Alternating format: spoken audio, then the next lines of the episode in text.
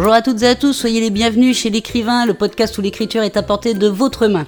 Je suis Maude et comme chaque semaine, je réponds à une question que vous m'avez posée sur les réseaux sociaux et qui concerne l'écriture. Cette semaine, je réponds à la question de Mike26 qui m'a demandé sur Instagram Faut-il faire une table des matières pour un roman?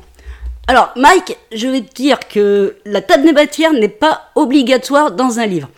Si tu as plusieurs chapitres qui sont nommés, effectivement, tu peux toujours t'amuser à faire une table des matières afin que ton lecteur sache euh, combien il y aura de chapitres et comment ils s'intitulent. Mais cependant, ce n'est pas nécessaire.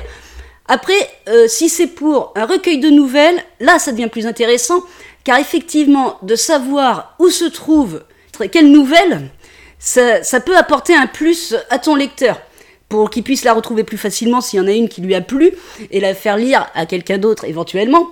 Donc, une table des matières pour un recueil de nouvelles est plus avantageux.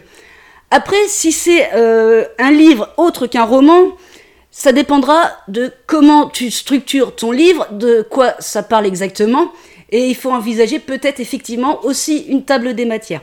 Mais pour un roman, la table des matières n'est absolument pas obligatoire. C'est un peu comme bon vous semble. Faites-vous plaisir en la faisant, ou si vous n'avez pas envie de vous fatiguer à faire une table des matières, vous pouvez euh, largement la faire sauter. Et voilà pour l'épisode de cette semaine.